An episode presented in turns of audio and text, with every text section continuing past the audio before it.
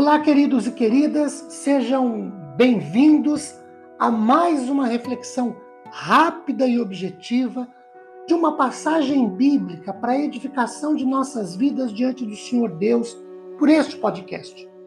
Meu nome é Ricardo Bresciani e eu sou pastor da Igreja Presbiteriana Filadélfia de Araraquara, igreja essa situada na Avenida Doutor Leite de Moraes, 521, na Vila Xavier.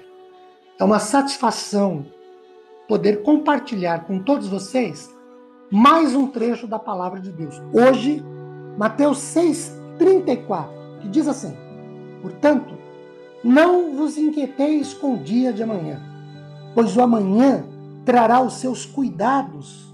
Basta ao dia o seu próprio mal. Queridos, nós estamos terminando o ano de 2020. Que ano! Meu Deus, que ano! Hoje é dia 28 de dezembro e é natural sentirmos-nos preocupados com o futuro.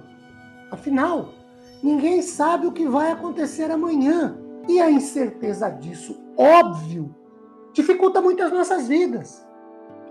Mude trabalha de forma muito interessante este verso quando ele diz que o basta cada dia o seu próprio mal, esse mal é explicitamente físico, referindo-se aos problemas que podem surgir, e aí não tem e nem faz sentido acrescentar aos cuidados de amanhã os cuidados de hoje.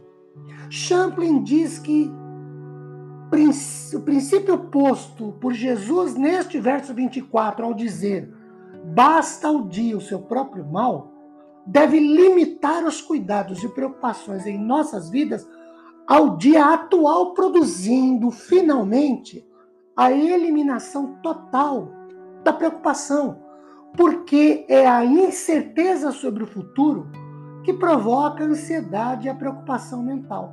Essa ansiedade, quanto ao futuro, sempre modifica o caráter do presente manifestando-se principalmente no esforço humano em juntar riquezas terrenas, como uma preparação para enfrentar o fantasma do futuro.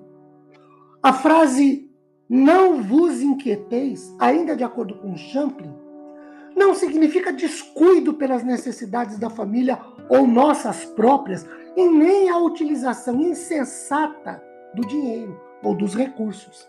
Antes, fala da excessiva solicitude, ansiedade pelas coisas materiais, o apego a elas.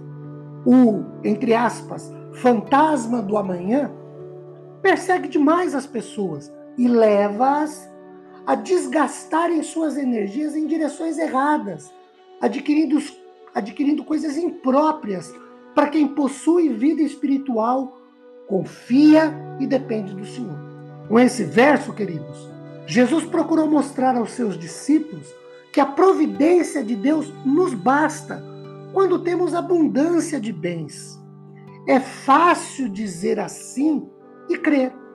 Mas quando há escassez, quão débil se torna a nossa fé. Mas a graça do Senhor que nos sustenta deve confortar-nos e consolar-nos também na ação do seu Espírito Santo. Queridos, existe uma pessoa que conhece todas as coisas do passado, do presente e do futuro. Essa pessoa é Deus. Ele está no controle de todas as coisas. Por isso, nós não precisamos ter medo do futuro. Cada dia tem suas próprias preocupações, mas Deus não abandona quem o ama você tem ao Senhor, confie nele. Deixe que ele faça com que 2021 seja diferente. Confiemos e dependamos do Senhor. Que Deus nos abençoe poderosamente em manifestações graciosas a nosso favor, depois de refletirmos por alguns instantes sobre a Sua palavra. Amém.